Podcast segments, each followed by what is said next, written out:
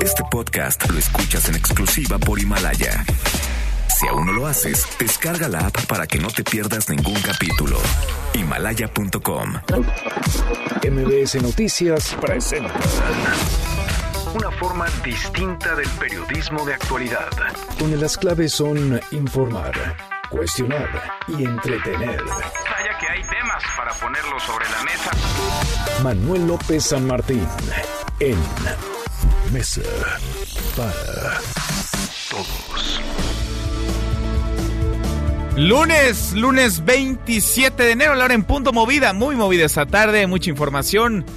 Soy Manuel López San Martín, gracias que ya nos acompaña, acaban de estar como todos los días, como todas las tardes, todas las voces, todas en esta mesa para todos. Sigue el tema, la incertidumbre por este virus, el coronavirus, que ha sido ya declarado como de alto riesgo internacional por la Organización Mundial de la Salud. Hasta ahora, más de 80 personas han muerto en China y casi 3.000 casos confirmados.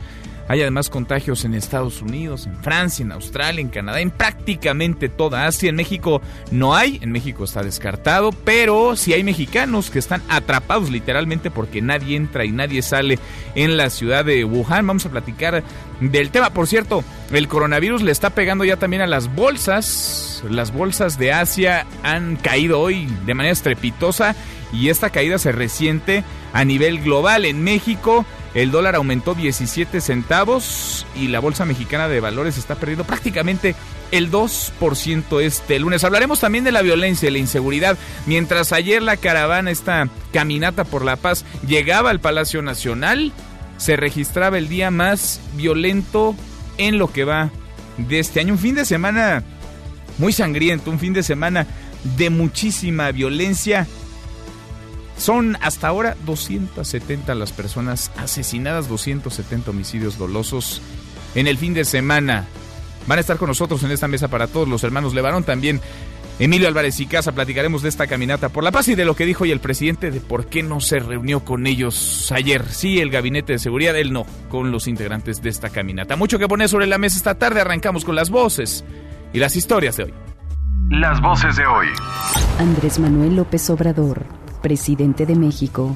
Pero Guanajuato sí, se nos está este, saliendo de lo normal, ¿sí? de lo que se venía presentando, se elevó mucho la incidencia delictiva, homicidios, y son bandas que se están ahí confrontando. Christopher Landau, embajador de los Estados Unidos en México. Ningún país puede tener prosperidad ni desarrollo si no cuenta con un sólido Estado de Derecho, respeto a los derechos humanos y seguridad, en especial de sus grupos más vulnerables.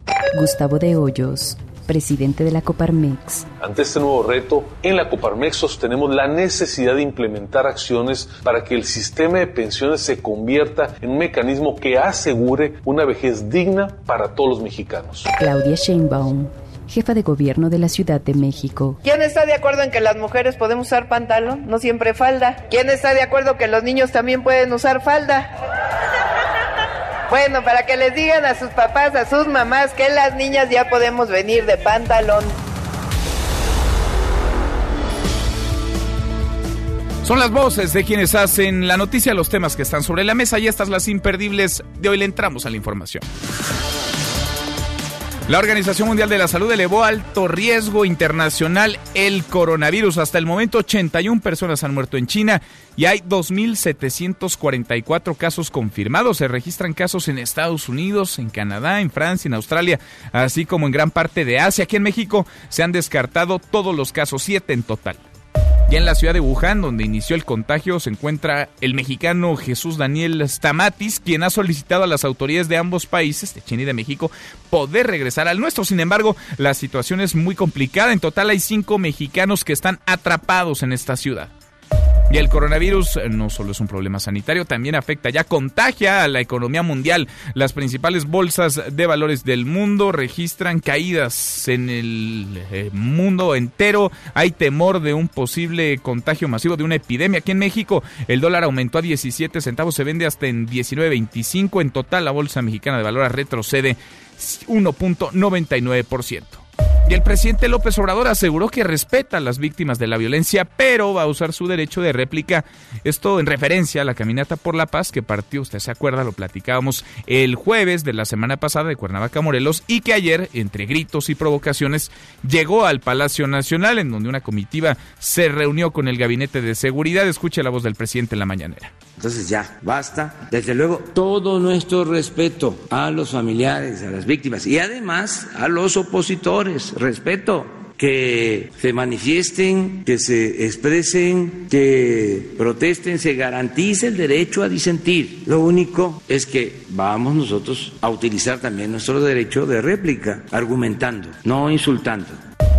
Bueno, y dice el presidente López Obrador que hay activistas que callaron como momias ante la violencia que se desató en sexenios pasados. Incluso dijo que no se pidió jamás en su momento investigar al exsecretario de Seguridad Genaro García Luna preso ahora en Estados Unidos. Sin embargo, pues esto sí ocurrió, sí sucedió, ocurrió en 2011. Javier Sicilia, activista, uno de los líderes de esta caminata, junto con los hermanos Levarón, exigió la renuncia del entonces funcionario e incluso el ahora presidente lo apoyó.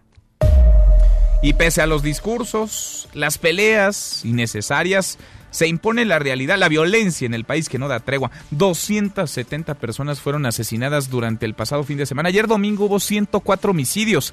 Es el día más violento en lo que va del año. Durante todo el fin de semana, Guanajuato concentró 20% de los homicidios. Se registraron en ese estado 61 asesinatos. Hasta el momento van 310 homicidios solo en Guanajuato y todavía no termina el año no termina pues ni enero. En otro tema, el presidente afirmó en la mañanera de hoy que no dará línea a los líderes y militantes de Morena. Esto luego de la bronca por la dirigencia que se desató ayer durante su congreso extraordinario en el que se eligió Alfonso Ramírez Cuellar como dirigente interino en sustitución de Jacob Polensky. Sin embargo, este fue desconocido por los comités estatales bajo el argumento de que es ilegal la elección. La voz del presidente silencio, no cómplice, sino que no me corresponde. No tengo por qué participar en eso. Ya lo he dicho, le deseo a todos los partidos que resuelvan sus diferencias con el método de la democracia.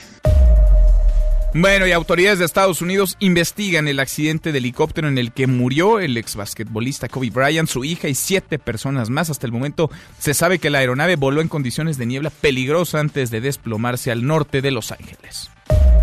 Y continúa el juicio político contra Donald Trump. Se necesitan cuatro votos de los republicanos para que se pueda llamar a testificar a nuevos miembros del gabinete, entre ellos el ex asesor de seguridad John Bolton, quien en su nuevo libro desmiente los argumentos del presidente. Y en la buena de hoy, porque también hay buenas estudiantes de la UNAM, creó un prototipo Biomaker. Cuéntanos cómo está Rocío. Rocío Méndez, muy buenas tardes. Efectivamente, Manuel, gracias, buenas tardes. En laboratorios de la UNAM, donde se convierten tomografías digitales de huesos en 3D, Misael Ortiz, estudiante de posgrado en diseño industrial, creó Biomaker, una impresora que reproduce estructuras porosas muy pequeñas o andamios semejantes a huesos para reemplazar o restaurar tejidos a base de ácido poliético, un polímero económico obtenido de cebada, trigo, maíz y leche que no representa riesgo para el paciente. Biomaker, esta impresora es para fabricar ese tipo de andamios. Es una gran ventaja que sea biodegradable dentro del cuerpo. Es con la finalidad de sustituir injertos metálicos o injertos cerámicos que tienen cierto grado de toxicidad y otra cosa es que producen malformaciones en los huesos porque los huesos nunca son como estáticos, siempre se están moviendo conforme a las cargas que están soportando y siempre se están deformando o reacomodando. Biomaker está por obtener su patente y ya representó a la UNAM en la Semana del Diseño de Dubai. Es el reporte al momento.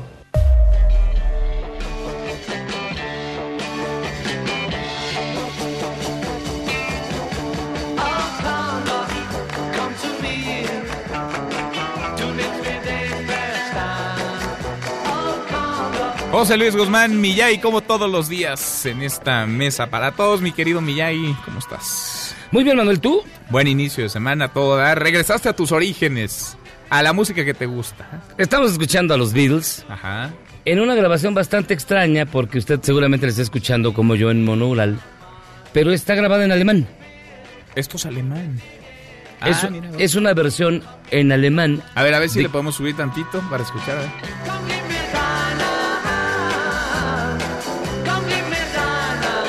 Alemán.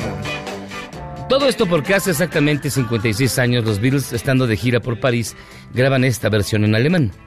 A petición del mercado alemán que decía que ellos vendían mucho y que iban a vender más y que la gente pues, los iba a recordar un poco más si cantaban en alemán.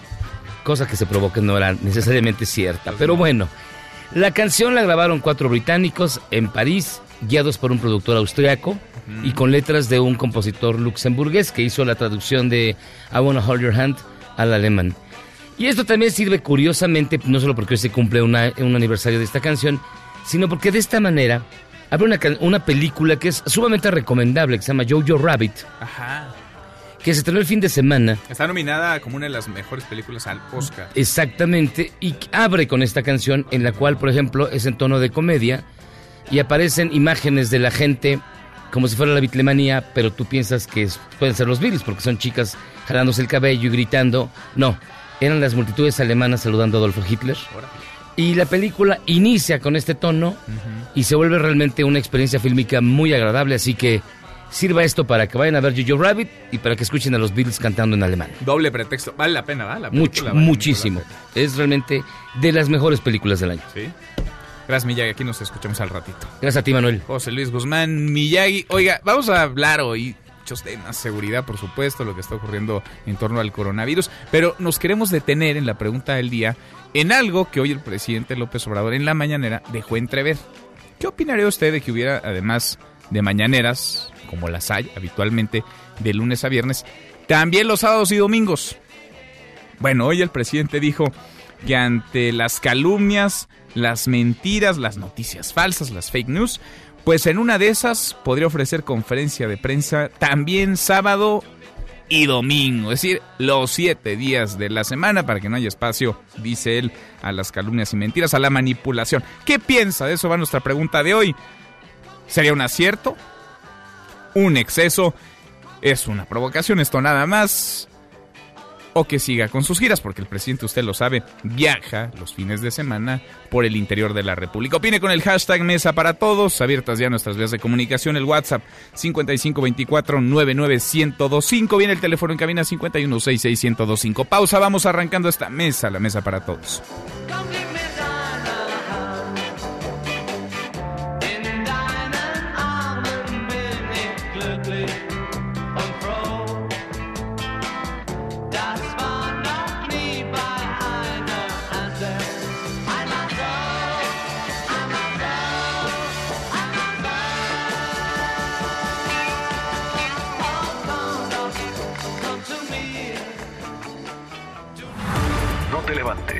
Podrías perder tu lugar en la mesa para todos. Con Manuel López San Martín.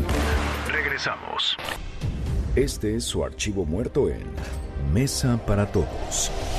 Steve Jobs, presidente de Apple, presenta en conferencia de prensa la tableta llamada iPad, 27 de enero, año 2010. But we think we've got something that is, and we'd like to show it to you today for the first time. And we call it the iPad.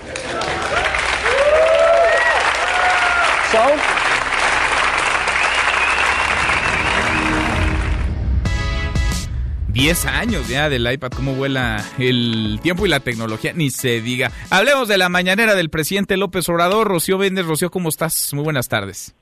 ¿Qué tal, Manuel? En principio, al cuestionarle sobre las agresiones de posibles grupos de simpatizantes del Ejecutivo Federal en contra de familiares de víctimas de violencia ayer cuando esta marcha llegó al Zócalo, el presidente Andrés Manuel López Obrador se deslindó de los ataques y recriminó que, dijo él, miles de desaparecidos padecieron de esa violencia estando como secretario de Seguridad Genaro García Luna y su jefe Felipe Calderón, en ese entonces primer mandatario, y los que hoy se quejan, dijo, callaron como momias. Vamos a escuchar se les debe, merecen atención especial. Eso tiene que ver con las diferencias que existen. Desde luego, no corresponde a nosotros, no alentamos nosotros eso. Se puede decir, es que el presidente cuestiona a los conservadores. Ahí sí, ¿eh? Sí los voy a seguir cuestionando, porque son los responsables de la crisis de México. Yo había quedado en que no iba a poder recibirlos. No quiero que se presenten situaciones de conflicto. Se dio la instrucción de que fuesen atendidos. Y por ahora, Manuel, desiste el gobierno federal en mantener su petición al Instituto Nacional Electoral para que le entregue información del padrón electoral, para que, dijo López Obrador, no se acuse a su gobierno de que tiene intereses de controlar como en las dictaduras. Escuchemos. Como no fue atendida la solicitud por el Instituto Electoral, yo le di instrucciones a la secretaria de Gobernación que no insistiera, que no nos metamos en eso, que no demos motivo para que se vaya a pensar que tenemos nosotros interés de controlar, como en las dictaduras, la situación de cada ciudadano, de cada persona. No, y como están muy sensibles los del Instituto Electoral, pues no hay que testerearlos. Ya cuando se serenen, todo eso de tener una identificación única, todo eso genera muchas sospechas. Y este lunes, Manuel, el presidente de la República dice que no es ni jefe de partido, ni de grupo, ni de camarilla, al rechazar pronunciarse sobre los conflictos por la dirigencia en Morena. Escuchemos. nada, nada, nada. Silencio. No cómplice, sino que no me corresponde. No tengo por qué participar en eso. Le deseo a todos los partidos que resuelvan sus diferencias con el método de la democracia. Sí, nada más que tengo ahora licencia, porque tengo la responsabilidad de gobernar para todos. Antes el presidente era el jefe político del partido que lo llevaba a la presidencia y él decidía quién iba a dirigir el partido. No soy jefe de partido, ni jefe de grupo, ni jefe de camarilla.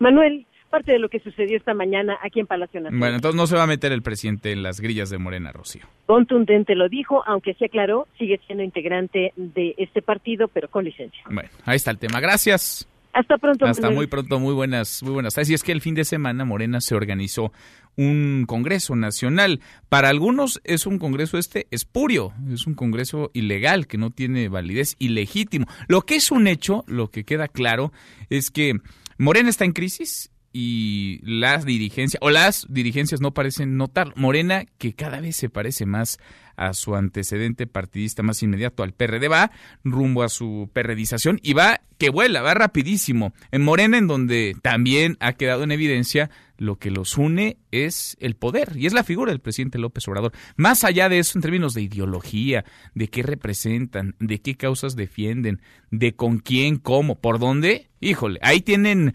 muchísimas divergencias. Algunos de sus integrantes, como pasaba en el PRD con las tribus, no pueden verse ni en pintura. Pausa y volvemos. Hay más en esta mesa, la mesa para todos. No te levantes. Podrías perder tu lugar en la mesa para todos. Con Manuel López San Martín. Regresamos. From the moment I started rolling my dad's tube socks. Tom Brady, Barack Obama, Iker Casillas y un muy consternado Michael Jordan, entre muchos otros, expresaron sus condolencias en redes sociales después de la muerte de Kobe Bryant, leyenda del básquetbol que murió este domingo junto con su hija y siete personas más en un accidente de helicóptero. I never saw the end of the tunnel. I only saw myself running out of one. Seguimos, volvemos a esta mesa, la mesa para todos. Lo platicábamos la semana pasada, hoy el presidente lo escuchaba usted, se refirió al tema en la mañanera. La petición de la Secretaría de Gobernación al INE, al Instituto Nacional Electoral, para que entregue el padrón electoral, para que entregue la información biométrica de usted, mía, de todos los mexicanos, de todas, las huellas dactilares, por ejemplo, que tiene el Instituto Nacional Electoral, le serían entregadas a gobernación si es que esta petición se cumpliera. La semana pasada conversábamos cómo en el INE no estaban muy de acuerdo. ¿Por qué? Pues porque legalmente es complicado hacerlo. Es decir, cada ciudadano, así como dio su visto bueno para que el INE posea esa información, la resguarde, tendría que hacer lo mismo, tendría que autorizar al instituto a entregarse a la gobernación. Ernestina Álvarez, Ernestina, ¿cómo estás? Buenas tardes. Así es, Manuel. Buenas tardes para ti, para los amigos del auditorio. Te informo que tras la petición de la Secretaría de Gobernación al Instituto Nacional Electoral para que entregue el padrón electoral, el consejero electoral Ciro Murayama advirtió que no hay elección confiable sin un padrón confiable. Por eso debe estar en manos de una institución autónoma y no del gobierno en turno. A través de su cuenta de Twitter indicó que el INE es celoso en proteger y resguardar los datos personales de los ciudadanos, que son cerca de 90 millones de mexicanos que tienen una credencial de elector. La base de datos del padrón electoral es la más grande con la que cuenta el Estado mexicano y además estos datos son el nombre del ciudadano, También tiene la clave única de registro de población, las 10 huellas dactilares de las manos, la fotografía, el género, fecha de nacimiento, domicilio, sección y distrito y la clave del lector. Incluso el consejero refirió que los convenios que se han dado para el uso de este padrón electoral es para que los bancos validen los datos de las personas y eviten un robo de identidad de quienes realizan trámites notariales y también para facilitar la identificación de personas desaparecidas y fallecidas. Pero en estos casos ellos no entregan el padrón, sino que solamente validan la información que estas dependencias les envían. Al año, 15 millones de mexicanos acuden a módulos de atención del INE para tramitar su credencial de votar con fotografía y con ello, pues precisamente entregan estos datos biométricos que ahora quiere obtener la Secretaría de Gobernación. Hasta que... Que por cierto cambió la credencial, ¿no? La credencial del elector se actualizó, Ernestina. Así es, a partir de este año tiene 25 nuevas medidas de seguridad y también contiene más datos biométricos. De ahí pues que señalan que todo este padrón electoral simplemente no se puede entregar a la Secretaría de Gobernación porque precisamente el INE está resguardando estos datos y no debe ser para un, una dependencia federal. Bueno, pues ahí está la opinión de los consejeros y del INE y la instrucción del presidente de ya no moverle por ahí, ya no meterse más a gobernación. Gracias, Ernestina. Buenas tardes. Muy buenas tardes. Nosotros vamos a la hora con 22 con un resumen de lo más importante del día. Resumen nacional. Bueno, son por lo menos cinco los mexicanos que están atrapados en Wuhan, en China, eh, por el brote de coronavirus, un brote que mantiene aislada esa ciudad. Son millones de personas, 11 millones las que no pueden entrar ni salir. Este fin de semana, Jesús Daniel Stamatis, un arquitecto de Guadalajara, pidió ayuda en redes sociales para que lo rescaten. Está dentro de un hotel acompañado de otras dos personas de Chihuahua. Reciben las tres personas una capacitación laboral. Además se habla de otras dos que se encontrarían allá, originarias de la Ciudad de México. Por su parte, el embajador de México en China, Enrique Escorza Zamudio, contactó a este arquitecto. La Cancillería informó que monitorea las condiciones de salud, las medidas de control de las autoridades y también está buscándoles opciones de movilidad, cómo sacarlos de donde están atrapados. Son 270 personas asesinadas solamente el pasado fin de semana. Ayer domingo hubo 104 homicidios. Es el día más violento, el más sangriento en lo que va de este año. Durante todo el fin de semana, Guanajuato concentró 20% del total de homicidios. Del tema, obvio, no se podía esconder. Habló el presidente López Obrador, esto dijo en la mañanera. Es increíble, pues sí, pero no tenemos homicidios en Durango, en Nayarit, en Sinaloa. Incluso ha habido disminución de homicidios en Tamaulipas y en otros muchos estados. Pero Guanajuato sí se nos está este, saliendo de lo normal, de lo que se venía presentando, se elevó mucho la incidencia delictiva, homicidios, y son bandas que se están ahí confrontando. 310 homicidios en Guanajuato, en lo que va de este 2020. Todavía no termina enero. 200, perdón, 310 homicidios. Guanajuato, que de por sí el año pasado estaba complicadísimo. El 10% del total de los homicidios dolosos, de los asesinatos ocurridos en nuestro país, sucedieron en ese sentido. Bueno, pues la cosa, lejos de mejorar, se descompone cada día esta madrugada una avioneta con droga aterrizó en medio de una carretera en Bacalar, esto en Quintana Roo, lo que desató un enfrentamiento entre civiles armados y la Guardia Nacional. Cuéntanos Israel, ¿cómo estás? Israel García Rojas, muy buenas tardes. Buenas tardes Manuel, para ti y toda la audiencia. Te informo que un elemento de la 34 zona militar murió durante un enfrentamiento con presuntos narcotraficantes la madrugada de este lunes en el sur del estado de Quintana Roo. El elemento del ejército abatido era el chofer del comandante de zona, José Luis Vázquez Airaiza, quien también resultó lesionado en el ataque. Así lo confirmó esta mañana el presidente de la República, Andrés Manuel López Obrador. Trascendió que tras el reporte del sobrevuelo de una aeronave sospechosa sobre el municipio de Felipe Carrillo Puerto, misma que aterrizó sobre el tramo carretero Lázaro Cárdenas Puyuc, el mando militar encabezó un operativo en la zona de la comunidad de Nuevo Israel, donde fueron recibidos a balazos. Te comento, Manuel, que sobre la carretera federal las fuerzas castrenses instalaron un retén donde se encuentran revisando todos los vehículos. Por último, te informo que las autoridades militares realizan sobrevuelos buscando actividades sospechosas en la zona. Mientras tanto, el tramo carretero donde aterrizó la aeronave permaneció cerrada a la circulación por aproximadamente cuatro horas. Hasta aquí el reporte. Continuamos en Mesa para Todos. Gracias, muchas gracias Israel. Bueno, y algunas gasolineras siguen ingeniándoselas para robar. La Profeco ha detectado un artefacto con forma de gusano en las bombas de una estación, esto en Gómez Palacio Durango, robaba hasta el 17% de cada litro, lo que se ha vuelto pues, prácticamente un hábito, una costumbre, la maña sobre la maña, litros que no son de a litro, y hoy se presenta como todos los lunes el quién es quién para ver quién está robando y cuánto están robando en las gasolineras del país. Ya dos meses y medio de paro, algunos alumnos de la Prepa 9 y autoridades universitarias han retomado el diálogo para liberar el plantel y regresar a clases. Ojalá que sea pronto. Adrián Jiménez, Adrián, cuéntanos cómo estás. Buenas tardes.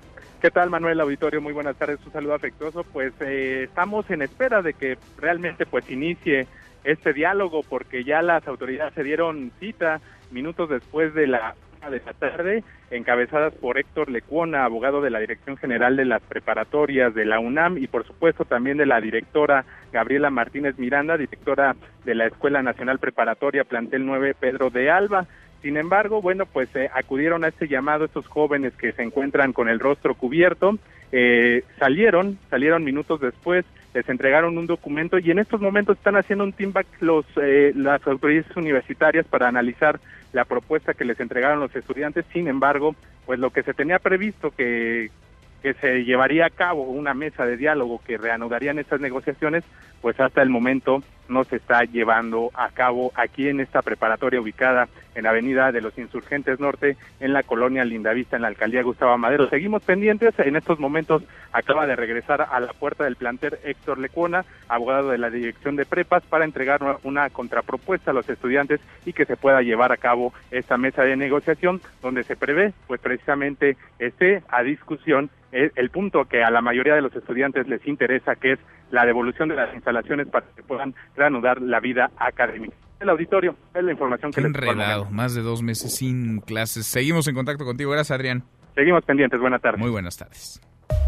Hasta aquí el resumen con lo más importante del día. León Krause en Mesa para Todos. León, querido León Krause, qué gusto saludarte. ¿Cómo estás? Hola Manuel, ¿cómo estás? Bien, muy bien, pues arranca otra semanita de juicio político a Donald Trump. Vamos con la segunda, traen prisa, por lo pronto los abogados de Donald Trump, porque estará en unos días ya en el Congreso norteamericano rindiendo una especie de informe, el Estado de la Nación. Pero en medio de todo esto hay un nuevo libro y no lo escribe cualquiera, León. Exactamente, eso es lo más importante, esto que acabas de decir, no lo escribe cualquiera, John Bolton ha estado en el centro de la política exterior estadounidense de una u otra manera desde hace décadas. Es un hombre eh, eh, respetado y odiado por eh, todo el establishment político estadounidense, pero nadie puede decir que no es un protagonista y que no es un hombre de una u otra manera serio. Y en este libro que uh, ha decidido publicar, como tantas otras figuras después de salir de la administración Trump, decide publicar un libro, aparentemente es el modelo de negocio, revela pues que el, uh, el presidente Trump en efecto eh, presiona a Ucrania como los eh, demócratas siempre han sostenido en este juicio de destitución y esto eleva la presión para que los republicanos llamen formalmente a Bolton o le permitan a Bolton comparecer como testigo en el juicio de destitución del presidente Trump. Si eso ocurre, evidentemente será una, una noticia uh, enorme. Uh -huh. eh, me parece todavía improbable, pero bueno, esta revelación del libro es... Uh, es, uh, uh, es notable, es notable. León, difícil, ¿no? Creer en las coincidencias más en un asunto como estos. Que salga el libro justo ahora, ¿lo ves como mera casualidad o hay una intención detrás? No, bueno, primero que nada, la, la, la intención de la intención de Bolton, eh, que es un hombre muy muy singular, eh, un, un, un halcón eh, eh, eh, que ha estado, insisto, en el centro del, del, espectro político, sobre todo en el, en, el, lado conservador desde hace mucho tiempo. Su intención central, por supuesto, es vender libros, pero también no puede uno descartar que la manera como salió Bolton del gobierno eh, lo haya animado a revelar lo que sabe y quizá el asunto uh, sea sea tan grave con, con Donald Trump que incluso un hombre como como John Bolton tan conservador, tan cercano a los republicanos, haya decidido en una de esas milagro de milagros decir la verdad, aunque eso afecte a los republicanos y a su presidente. Si así fuera, la historia, la historia lo recordará mucho mejor eh, que, que, la manera como lo iba a recordar antes de la publicación del libro. Ahora, León, sobre el juicio a Trump y el proceso que se sigue en el Senado, ¿cómo están los tiempos? Porque parece que esta semana podría ser clave. No entiendo que Trump estaría la próxima semana, el 4 es el día 4 cuando va... el día 4. Ah, el día 4 de febrero. Es decir, pues tienen esta semana, ¿no? Ahí para ver qué y cómo votan. Y si no, esto se empalmaría, no creo que Donald Trump lo quiera, mucho menos los republicanos, con el informe Estado de la Nación que presentaría Donald Trump. Sí, eso es lo que quieren evitar los republicanos eh, y por eso es que esta revelación de, John Bolton eh, resulta tan ah, negativa para, para la manera como el senador McConnell, el líder de los republicanos en el Senado, ha querido llevar el asunto porque pues eh, eleva la presión y por supuesto si deciden terminar esto rápidamente sin la comparecencia de nuevos testigos, incluido Bolton, pues el costo político puede ser mayor frente a la sociedad que eh, parte de ella es tonta, pero no toda la sociedad es tonta. No se puede engañar a todos todo el tiempo, Manuel, y se darán cuenta que lo que los republicanos eh, siempre han querido es eh, defender a Donald Trump a como dé lugar, incluso en contra de la evidencia, y ahora lo sabemos del testimonio de figuras de, de, enorme relevancia como este hombre. Al final de todo esto, León, ¿crees que haya dos veredictos? Uno, el del jurado y los legisladores que están llevando este juicio político, y otro, el de la opinión pública, o crees que mache, crees que vaya a ser el mismo?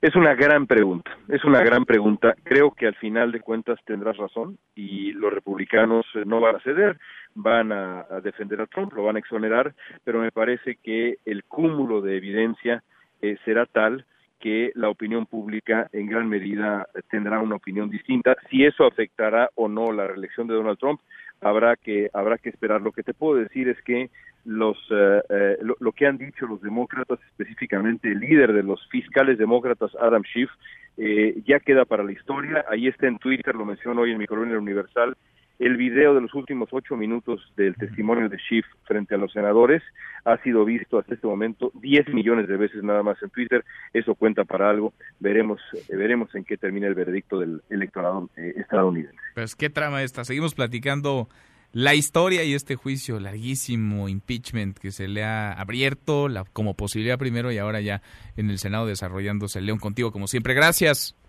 Sí, señor. Un abrazo muy fuerte. Otro de vuelta, un abrazo, es León Krause. Pausa y volvemos además en esta mesa, la mesa para todos. Información para el nuevo milenio. Mesa para todos, con Manuel López San Martín. Regresamos.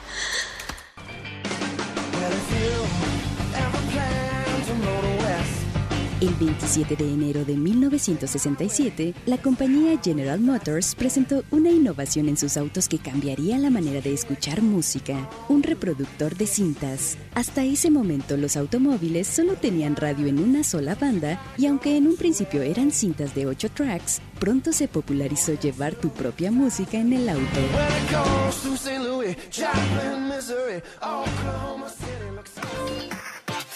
Seguimos, volvemos a esta mesa, la mesa para todos. Le platicaba ya de la que se armó en Morena, de la que se ha armado desde hace meses, se han pegado hasta con la cubeta. Ayer se organizó, una parte de Morena, un Congreso Nacional, el sexto Congreso Nacional del partido, y ahí decidieron nombrar como presidente interino Alfonso Ramírez Cuellar. Para algunos, pues él es ya el encargado, el responsable, el presidente legal y legítimo en Morena. Para otros, pues esto se trata de una imposición y el Congreso de ayer no tiene no solamente razón de ser, tampoco legalidad para haberse organizado. Le agradezco mucho a Jacob Polemski que platique con nosotros esta tarde. Jacob, ¿cómo estás? Muy bien, Manuel, con mucho gusto de verte y agradeciendo tener la oportunidad de aclararle a todo tu auditorio pues lo que está eh, sucediendo desde nuestro punto de vista, porque en verdad eh, hay creo que muchísima confusión. Sí, mucha. A ver, de entrada, ¿cómo tenemos que presentar a Jacob Polensky? ¿Cómo, ¿Cómo la presentamos? ¿Como presidenta de Morena, como secretaria general en funciones de presidenta, como expresidenta de Morena? ¿Qué cargo tiene hoy Jacob Polensky? Mira, yo soy secretaria general, soy secretaria general electa, con funciones, en funciones de presidente. En funciones de presidente. De acuerdo al estatuto, a la falta del presidente, el secretario general toma el cargo de presidente. Esto fue en el, en el periodo en el que el hoy presidente de la República pidió licencia para ser candidato y luego, bueno, soy ya presidente, ¿no? Entonces, así está establecido el estatuto y por esa razón soy no soy presidenta, soy secretaria general, en funciones de presidente. Ok, y ya, y Alfonso Ramírez Cuellar, entonces, ¿qué sería, J. Bueno, primero te diría que no existe en el Estatuto de Morena ni los interinos, ni los, eh, ¿cómo le llaman? Este, eh, sí, como encargados, interinos. No existe. Para hacer cualquier cosa de esa necesitaríamos modificar el estatuto, ¿no? Mientras no lo hagas, mm, pues no, no, no, no funciona porque el estatuto no lo contempla. Y debo decir varias cosas. Una, que estamos en un periodo especial porque el hecho de que no nos hayan entregado el padrón, pues generó tantas impugnaciones y tantas quejas que terminaron anulando el, el proceso electivo de Morena, ¿no? Entonces, eh, cuando lo anulan, y nos mandataron al Comité Ejecutivo Nacional a reponer todo el proceso, que es en la tarea en la que estamos nosotros trabajando ahorita, para realmente reponer todo el proceso. Ahora, entonces nada más para, que quede muy claro, Alfonso Ramírez Cuellar, digamos, en el mejor de los casos es un militante de Morena, nada más. No, claro que es un militante de Morena y una gente, pues es, un amigo, es, un, compañero nuestro, ¿no? Eh, que yo creo que no le no le dieron la información completa. Y mira, a lo mejor leer estatutos es tedioso, pero cuando uno está eh, de dirigente no tiene otra opción más que leer los estatutos y honrarlos. Pueden no gustarte, puedes no estar de acuerdo, entonces hay que trabajar para hacer las reformas respectivas o correspondientes, pero no puedes este, desconocerlos. ¿No? Son los estatutos. En el momento que decidimos convertirnos en partido político, en ese momento mismo, también aceptamos respetar las leyes electorales y actuar en consecuencia y obviamente trabajar en base a nuestro estatuto. Pero ahora no solo tenemos el estatuto y las leyes electorales, sino el hecho que hayan eh, eh, anulado el proceso electivo hizo que la sala superior eh, diera un dictamen, hiciera eh, un, un, resolutivo en el que nos mandató al Comité Ejecutivo Nacional a este pues, a, a, llevar adelante todos los procesos que se requieren para eh, para, para para realizar otra vez una elección. Y esto pasa primero que nada por hacer la reafiliación entonces eh, hicimos un acuerdo con el INE para usar su plataforma y evitar que alguien diga, ah, ellos hicieron plataforma y manipularon. No, no, no, no. Con transparencia total con, con la plataforma del INE. Pero lo que veo es que lo que no quieren es que yo lleve adelante a cabo este proceso para, para, para depurar el padrón para hacer el nuevo padrón, porque tenían pues un padrón totalmente amañado. ¿Y por qué no, quieren? ¿Por eso? ¿Justo por el padrón? Porque lo tenían amañado, totalmente. Mira, todo el año pasado me la pasé pidiendo, eh, hablándolo en el Consejo en todas partes para decirles, el INE eh, tiene el acuerdo 33 que ustedes pueden revisar, el cual plantea que tenemos que depurar los padrones todos los partidos políticos nacionales. Y teníamos un límite hasta el último día de, diciembre, porque eh, te multan por cada por cada afiliación mal hecha. Y te multaban en el pasado con 44 mil pesos, ahora te van a multar con 50 mil.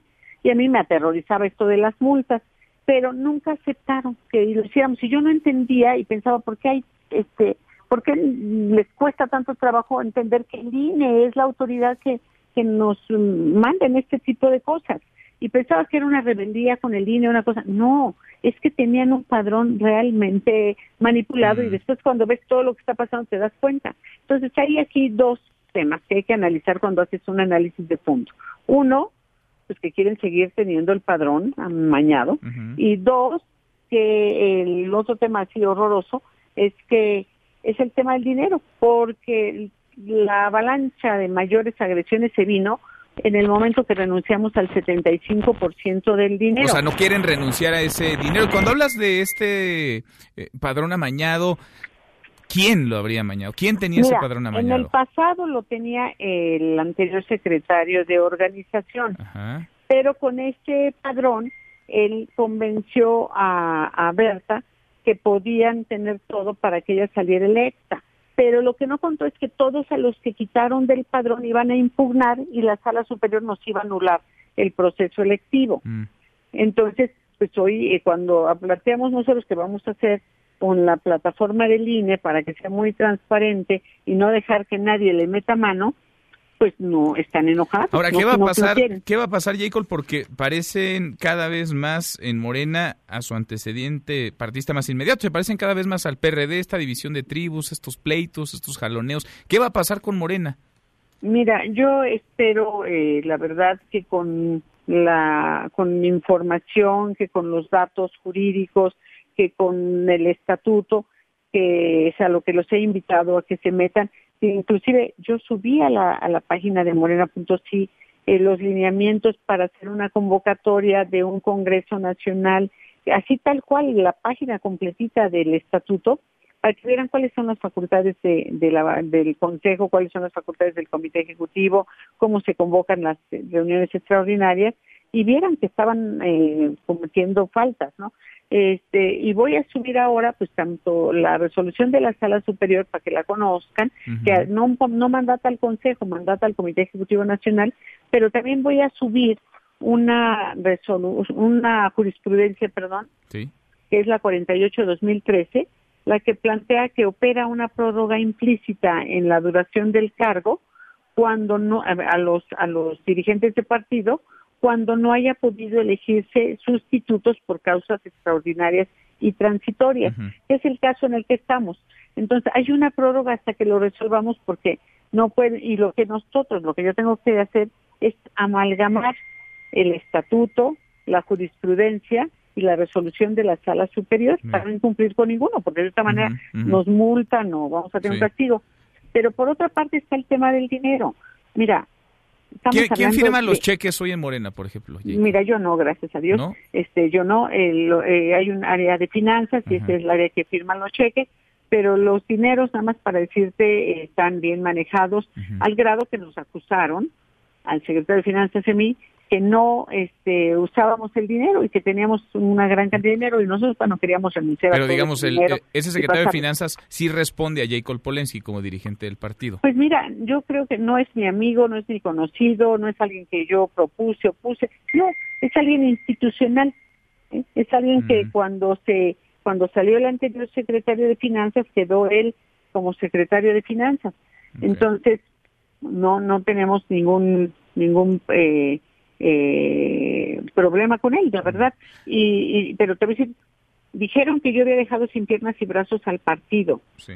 cosa que es una mentira. El dinero de los comités estatales está sin tocar. Hay hay eh, diferentes cajones donde te entregan dinero y la, todos los cajones no se tocó más que el de la operación ordinaria, que podría decir el gasto corriente. Los otros son el 2% de gasto etiquetado, el 3% del gasto de liderazgo para la mujer, 3% de actividades específicas. Esos, esos 3 y 2% y 3%, total da, te da 132 millones. Más lo del gasto de operación, te da un poquito más de 1.700 millones de pesos. Dime si tiene alguna lógica que un partido político, y más Morena, tenga 1.700 millones de pesos para gastar en un año. Es una aberración por donde lo veo. Bueno, habrá quien piense que es apetitoso, ¿no? Esa bolsa. Pues sí, esa es la pena. Y para no hacerlo apetitoso es que más vale renunciar y que el dinero se vaya a la, a- Bueno. para Oye, Jacob, problemas de salud y demás. Pero, y ver, además sí. me acusaron por ello. Quiero decirte que me denunciaron, me demandaron, me metieron impugnación, todo. Pero me dieron la razón que yo, ten- este, yo además lo acordé con los presidentes de los comités estatales, lo mismo que con el comité ejecutivo, y me validaron y me lo aprobaron, porque además era una recomendación, una sugerencia del presidente de la República. Jacob- Y ya no lo aplicaron. Del Congreso Nacional de Morena, de ayer, el sexto, ¿existió o no existió? ¿Es legal? ¿Es ilegal? ¿Es legítimo? ¿Es ilegítimo? Bueno, de que existió, existió. Ahora toca a las autoridades electorales, al Tribunal Electoral, eh, decir si tiene validez o no. Eh, de acuerdo al estatuto, no la No tiene. la tiene. No, número uno, porque eh, la- primero la forma de convocar. Decirte que el único órgano facultado dentro del, del partido, de acuerdo al estatuto, es el Comité Ejecutivo eh, Nacional. ¿no? Entonces, y normalmente un, un, congreso, por el lado, la, por la importancia y la trascendencia, es encabezado por los dos este, órganos, por el Comité Ejecutivo y por el Consejo Nacional, por los dos. Y se llevan ahí solamente casos que están puntualmente marcados en el orden del día.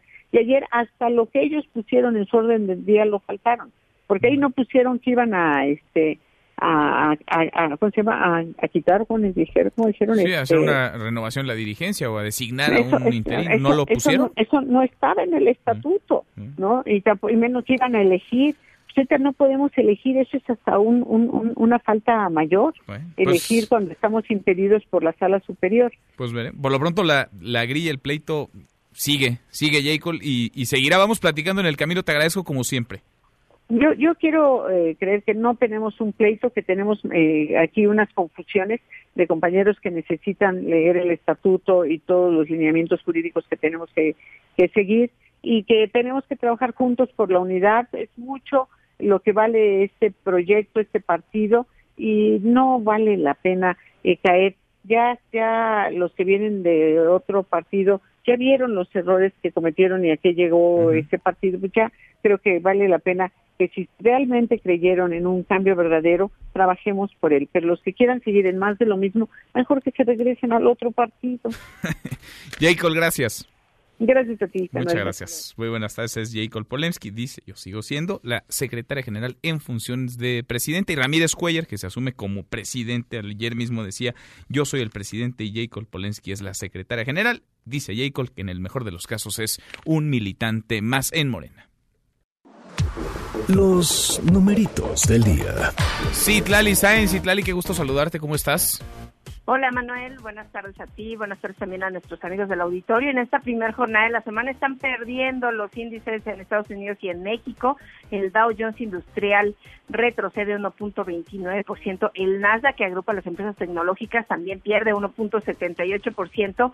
Y el S&P BMW de la Bolsa Mexicana de Valores está llegando a un retroceso de 2.46%. Se coloca en 44.054.48 unidades. En el mercado cambiario, dólar en metanía bancaria se compra en 18 pesos con 41 centavos, se vende en 19 pesos con 20. El euro se compra en 20 pesos con 78 centavos y se vende en 20 pesos con 81 centavos. Manuel, mi reporte al auditorio. Gracias, muchas gracias, Itlali. Muy buenas tardes. Buenas tardes. Economía y finanzas con Eduardo Torreblanca. Lalo, qué gusto saludarte, ¿cómo estás? ¿Cómo estás, Manuel? Gusto saludarte igualmente, poder saludar al público. Hoy escuchábamos caída en la Bolsa Mexicana de Valores, casi el 2% está perdiendo, un aumento en la cotización del dólar, 17 centavos para arriba. ¿Por qué, Lalo? ¿Qué está pasando? ¿Le está pues pegando? ¿Está contagiado también el coronavirus a las bolsas? Sí, ya, mira, eh, los inversionistas suelen ser eh, escurridizos y miedosos, eh, en extremo cautelosos de que un fenómeno o un proceso que no pueden controlar pueda influir en los mercados en donde ellos arriesgan el dinero. Entonces procuran ante este tipo de circunstancias que no se tienen con claridad eh, en cuanto a sus alcances, retirar su dinero y colocarlo en activos más seguros. En otro momento era clásico el sacar el dinero de las bolsas y meterlo de las bolsas de valores, me refiero, y meterlos al oro, ¿no? A metales. Después se fueron cambiando y hoy pues hay otros activos interesantes, sigue siendo por supuesto el oro atractivo, pero también una moneda fuerte como el dólar puede aportar algunos elementos de seguridad a los inversionistas y por eso desde hoy en la mañana, desde las seis de la mañana que estaba lloviendo el, el, mercado, los mercados asiáticos, todos, todos con pérdidas incluso superiores en algunos casos y no pocos de 3%. Se llevaron de corbata a Europa, también los mercados europeos con bajas generalizados y hasta hace un momento que empezó la entrevista con J. Cole, eh, el Dow Jones estaba perdiendo 1.31%, el Standard Poor's 1.25%, el Nasdaq 1.56%, que finalmente son mercados sólidos y ajustes de esta naturaleza no son muy frecuentes en el año. Así es que por esas razones, pues, los mercados están en, en este momento eh, con esas pérdidas importantes, se están refugiando eh, en el dólar, es, que es una moneda fuerte. Hay una hay un indicador que calcula la fortaleza del dólar contra las seis principales monedas que le siguen y el dólar eh, va creciendo 0.11% y nos pega más a los que tenemos monedas emergentes, de mercados emergentes, como es el caso del peso. eh, la debilidad de nuestra economía hace que prefieran retirarse del peso mexicano, quizás volver un poco más adelante, pero salen de ahí y eso hace que nuestra moneda se deslice frente al dólar estadounidense. Oye, Lalo, y para alimentar el optimismo, esta semana el INEGI podría confirmar lo que ya no pocos están observando, podría confirmar que 2019 no habría sido nada bueno para la economía, al contrario, la economía habría tenido su peor desempeño en varios años, Lalo.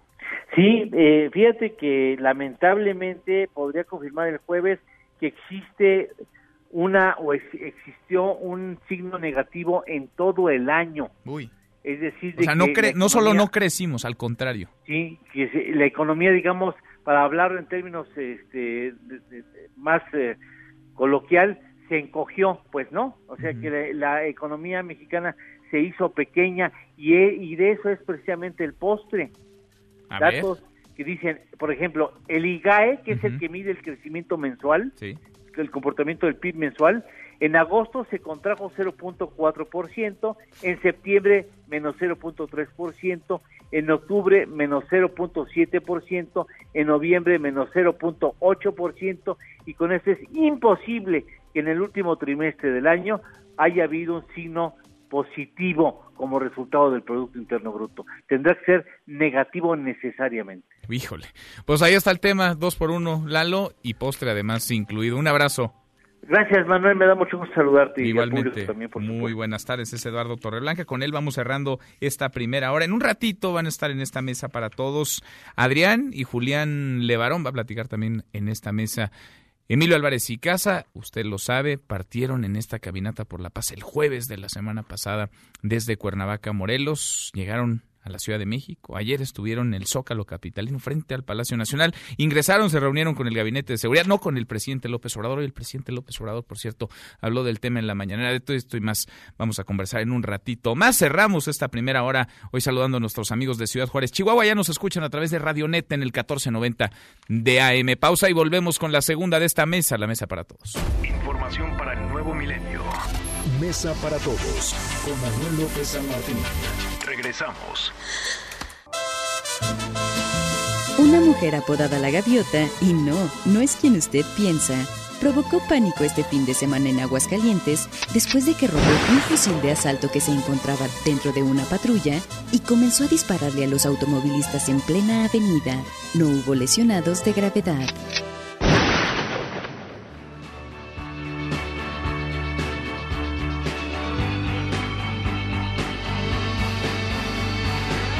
Arrancamos esta segunda hora, gracias que nos acompañas, la hora con un minuto. Soy Manuel López San Martín. Vamos a revisar las redes. Está muy movida la tarde, cómo se mueven las cosas en Twitter de las redes, esta mesa, la mesa para todos. Caemos en las redes. Bueno, no deja de moverse desde la semana pasada el hashtag coronavirus. Van ya 81 muertos, 2.744 casos confirmados de este virus. Hay al menos cinco mexicanos que están atrapados en Wuhan, la ciudad donde se originó este brote. Uno ha pedido a las autoridades de nuestro país, a la embajada, que lo rescaten, que lo saquen de ahí. El problema es que la ciudad está sitiada, aislada, nadie entra y nadie sale. Y esto que estoy es la cumbia del coronavirus, que está ya, pues sí, viralizada. Ya saben, ¿no? Falta la creatividad, está la cumbia del coronavirus, mientras el coronavirus está contagiando también a las bolsas del mundo. La Bolsa Mexicana de Valores está perdiendo 1.99% en su principal indicador, además de que el dólar ha ganado terreno frente al peso, 17 centavos ha perdido el peso, nuestra moneda, este día. Hashtag baches, ¿por qué? Porque el presidente López Obrador, basándose en una encuesta del INEGI, dice que la principal preocupación, el principal problema de los mexicanos no es la inseguridad, tampoco la economía, la salud menos. Son los baches, escuche la voz del presidente. Pero a la pregunta, ¿cuál es el principal problema en tu comunidad, en tu colonia, en tu ciudad? En primer lugar están los baches, en primer lugar. Y en segundo, la inseguridad. Pero se podría pensar que el primero es para la gente este, inseguridad. ¿no? Por eso hay que ver la encuesta. Pero sí hay un problema general de baches. Pues sí. El bacheo entonces es la prioridad por ahora, la principal preocupación. Hashtag mañana a propósito del presidente, pues amenaza, hoy lo dijo muy tempranito en su conferencia todos los días, con dar mañaneras, con dar conferencias también los fines de semana. Usted lo sabe, el presidente sale todos los días 7 de la mañana, de lunes a viernes. Bueno, pues para combatir lo que él mismo llama calumnias, mentiras, noticias faltas, falsas, las fake news, dice que podría aparecer también los sábados y domingos. Tempranito, de eso va nuestra pregunta del día. ¿Usted qué piensa de que el presidente López Obrador ofrezca también conferencias los fines de semana, los sábados y domingos? ¿Sería un acierto? ¿Es un exceso? lo están provocando que siga con sus giros. Es un exceso, hasta ahora va ganando la opción que más han votado ustedes quienes nos escuchan, 66.8%, el hashtag Mesa para Todos, en nuestra cuenta arroba noticias MBS, la encuesta completa y hashtag Kobe Bryant, cinco anillos de la NBA, dos medallas de oro olímpicas, ganador de un Oscar por el cortometraje animado Dear Basketball, una leyenda, una verdadera leyenda del deporte, Kobe Bryant, de eso y más vamos a platicar con Nicolás Romay. Deportes con Nicolás Romay. Querido Nico, qué gusto saludarte, ¿cómo estás? Bien, Manuel, me da mucho gusto saludarte a ti y a toda la audiencia de Mesa para Todos que nos acompaña.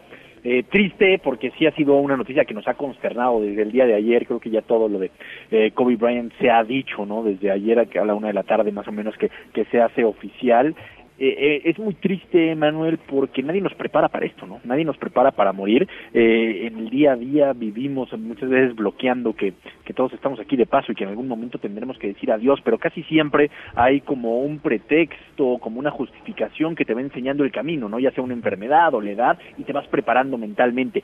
Aquí el problema es que en un abrir y cerrar de ojos Kobe Bryant se fue, que se despidió de su esposa, que se despidió de sus dos hijas y que dijo, ahorita vengo, voy a un partido de básquetbol con otra de, de mis hijas y regreso. Y ya nunca regresó para eso todavía menos te prepara, ¿no? Para que en un abrir y cerrar de ojos pierda la vida, 41 años de edad, sus logros, bueno, creo que los hemos escuchado en estas últimas 24 horas más que nunca, eh, una leyenda decididamente. Y aparte un tipo sumamente carismático, buen papá, hombre de familia, la verdad es que un tipazo, ¿no? Entonces, eh, sí es una lección muy dura y sobre todo que nos enseña la fragilidad que tenemos en la vida, ¿eh? Oye, y cercano también a México, ¿no? Muy cercano. Muy cercano. Su esposa es mexicana, él aprendió a hablar español perfectamente bien, la verdad es que manejaba un muy buen español, me da la, la, la, sensación de que pues le gustaba la cultura.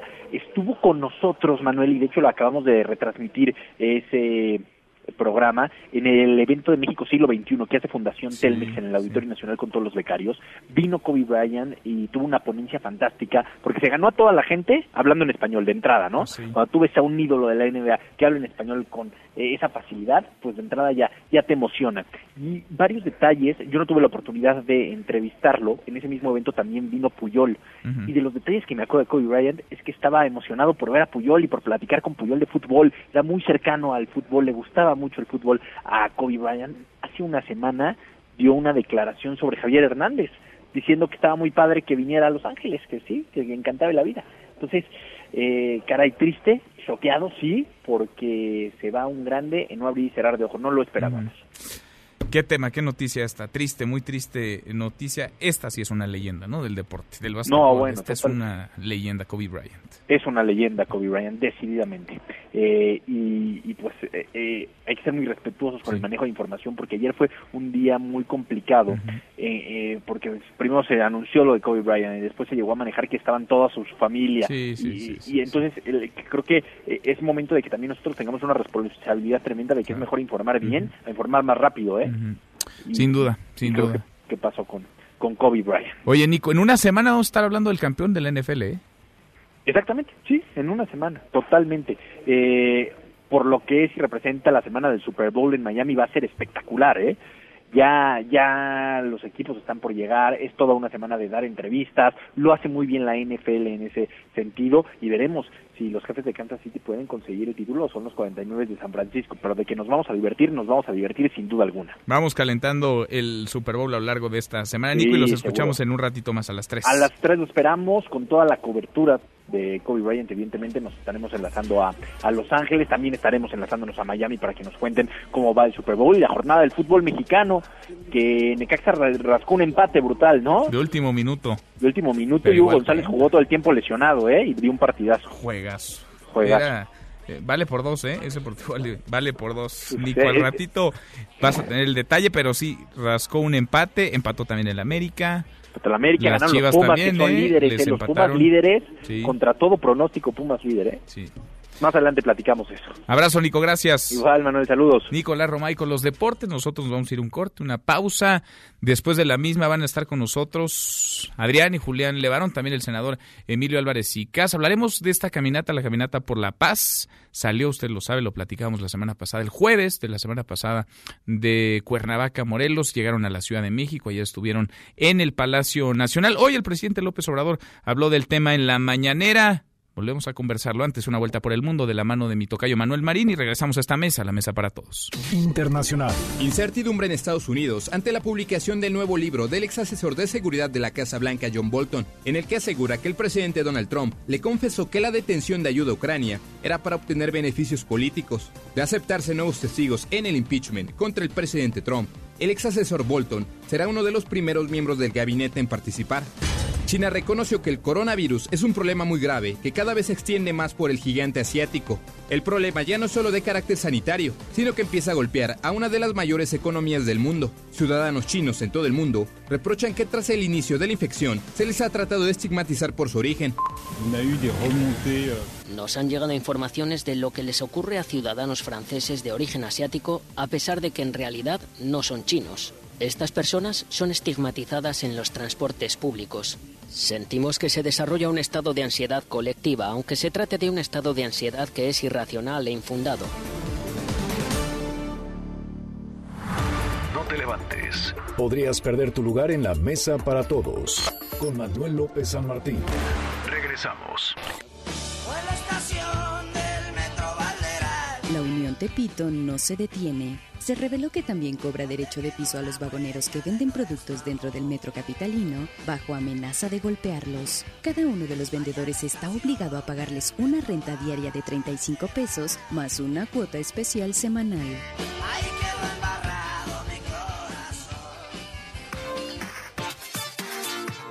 Seguimos, volvemos a esta mesa, la mesa para todos. Ayer, el día de ayer, los integrantes de la Caminata por la Paz que partieron el jueves desde la ciudad de Cuernavaca, Morelos, con redirección a la capital del país, estuvieron en el Palacio Nacional. Se reunieron con integrantes del Gabinete de Seguridad, no con el presidente López Obrador, porque el presidente López Obrador había dicho que no los iba a recibir, porque él no se iba a prestar a shows, porque él tenía que cuidar, decía, la investidura. Pero si hablo de ellos hoy en la mañana. Esto es parte de lo que decía el presidente López Obrador en la mañana y ahora platicamos, van a estar acá, ya están con nosotros en cabina el senador Emilio Álvarez y Casa, Adrián Levarón y Julián Levarón. Hay organizaciones afines al conservadurismo que en el tema de la violencia no están demandando, no están exigiendo una explicación, cuando menos, a los gobiernos que tomaron la decisión de enfrentar el problema de la inseguridad con el uso de la fuerza, con el mátalos en caliente. Esas organizaciones no están pidiendo que se investigue a fondo cómo el secretario de Seguridad Pública de Calderón estaba involucrado con la delincuencia. Ese señor que estaba detenido en Nueva York, García Luna. ¿O escucharon ustedes algo de eso? ¿O han escuchado algo sobre García Luna? Entonces, padecen amnesia y todo, y empiezan a ver como que hasta ahora están abriendo los ojos a partir de que llegamos nosotros, ¿no?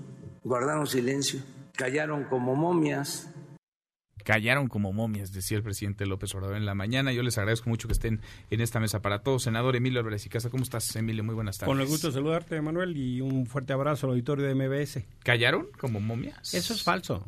No, no sé si el presidente está mal informado o no sé si hay mala intención.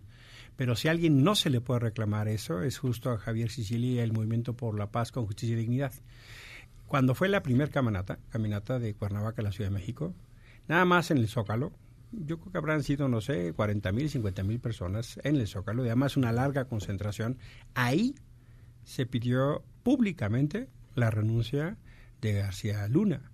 Cuando era García Luna Cuando era el secretario, seguridad. no ahorita. E incluso en los diálogos con el presidente, cuando él entró, cuando García Luna entró al castillo, ahí se le volvió a gritar. Eh, me parece un reclamo, pues, eh, por lo menos en lo que refiere a Sicilia, a Levarón, al Movimiento por la Paz, absolutamente infundado. Si él tiene alguna otra referencia, alguna persona que lo diga.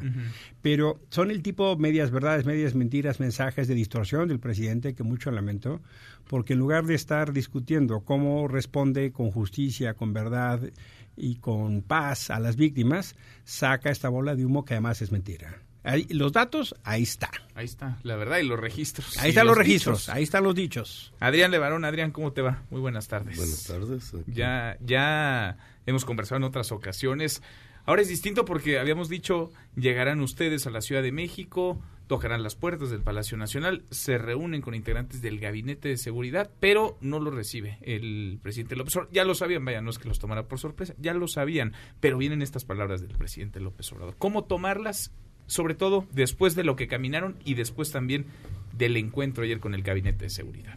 Pues sí es triste, sí es triste volverlos a volverlo a escuchar a él en esa en ese acento, pero a mí lo que más tristeza me dio cuando entramos al Zócalo, ahí, pues, porque le dimos la vuelta, le dimos al, al Zócalo, mucha gente fue, que nos, que nos ah, trataron de detener, gritando una, un eslogan, una frase que yo creía que es muy buena, o sea, dice, es un honor estar con Obrador, y con eso nos empujaban, y con esos gritos nos querían acallar o querían es- es- entonces yo lo vi muy negativo. Como si ustedes fueran enemigos del Sí, presidente López como sí por- pero usando ese eslogan.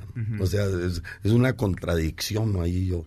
A mí sí me dio tristeza porque yo yo yo quiero sentir que yo respeto al presidente. De alguna manera muchos han votado por él y muchos de los que estaban en la marcha por la paz me imagino que un porcentaje votó, votó por él. Yo creo que muchos vinieron con la esperanza de ser recibidos Sí. por el presidente. Entonces esa esperanza no nomás fue aplastada ayer cuando no no los recibió, si no han sentido esto, yo creo que hasta el último minuto todavía pensaron que él podría cambiar de parecer. Yo sí siento que, que en ese sentido, ante gente que yo estoy procurando, yo creo que le, ojalá y le dé más valentía a gente de hacer lo que yo ando procurando promover que es el, el hacer una fuerza ciudadana en contra de la violencia y del crimen de un punto de vista no violento. Yo creo que fuimos valientes cerrando el puño y en silencio. Me gustó mucho. Parecía una, una, es como una manifestación de dolor, ¿verdad? Eh, Una ceremonia, digo yo, hacia, hacia la, hacia la muerte, porque se nos mataron muchos hijos de ahí, era una ceremonia sobre la muerte. Me gustó mucho el detalle que habíamos trabajado fuerte yo y Lenzo y algunos de, de la de caminar con un con solo con un pie Ujú. recuerdo a recuerdo a Mackenzie y me gustó mucho ese sentimiento porque con eso es yo creo la invitación más grande que puede, pudo haber dado esta marcha al- y el objetivo es honrar a un sobreviviente que fue valiente, en que fue que enfrentó retos, enfrentó muchas cosas para venir y avisar de sus de sus hermanitos, bala- sus madres muertos, balanceados, helados, sucios, y ese acto nos debe, entonces un homenaje a la vida. Ah, Hubo dos cosas ayer, hubo un sentimiento de, de dolor y un tipo así, reconciliación y un homenaje a la vida. Un homenaje a la vida. Víctimas, muchas víctimas, víctimas que han estado pidiendo, clamando por justicia desde hace tiempo. Julián, Julián Levarón, gracias por estar acá. Julián, el presidente hoy dice lo que dice, pero ustedes también habían mencionado desde hace tiempo, lo hemos conversado en otras ocasiones, que la de ayer no era una marcha, que la de que comenzó el jueves no era una caminata contra el presidente López Obrador, contra el gobierno de la República. Es una marcha para visibilizar, es una marcha de víctimas, es una marcha para exigirle a todas las autoridades y a toda la sociedad, Julián, a que se activen y hagan lo que les toca. Yo quisiera desde aquí exigirle al presidente que deje de estar politizando el tema de la violencia. Él aceptó el cargo, la gente votó por él, levantó la, mano y juró hacer que se cumplan las leyes. Han sido asesinados 40 mil mexicanos desde que llegó a la presidencia y en la marcha fueron asesinados en Guanajuato 27 personas en un día, entre ellos una niña de cuatro años. No podemos seguir dividiéndonos, no podemos seguir insultándonos cuando se trata de la seguridad de los mexicanos. El presidente, el Congreso y, el Poder Judicial tienen un monopolio en la seguridad y en la justicia y no, le, no, no han sido capaces de darle justicia a nadie.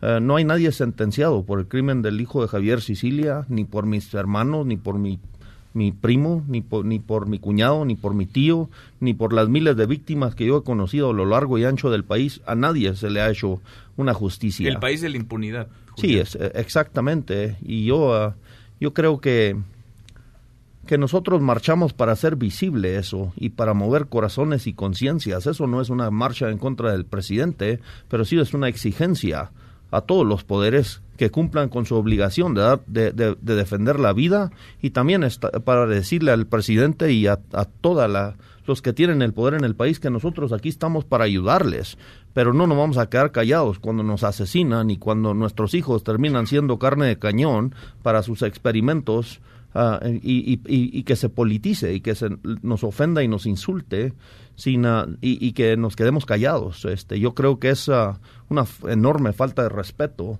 a todos los que sufren en el país estas divisiones entre nosotros. ¿Quiénes estaban en esta caminata, Emilio, senador Emilio Mira, esencialmente eran víctimas y colectivos de víctimas de distintos lugares de la República. Vino gente, por ejemplo, de Chilapa, donde salió esta foto conmovedora de los niños armados. Sí, en donde hace algunas semanas, apenas unos días... la tragedia es músicos nahuas, Uno de ellos de 14 años. Le preguntaban, oiga, ¿y por qué esos niños no están en la escuela? porque los maestros cuando van, van dos días a la semana porque han matado a varios y están amenazados de que si van los matan. Por eso esos niños no están en la escuela.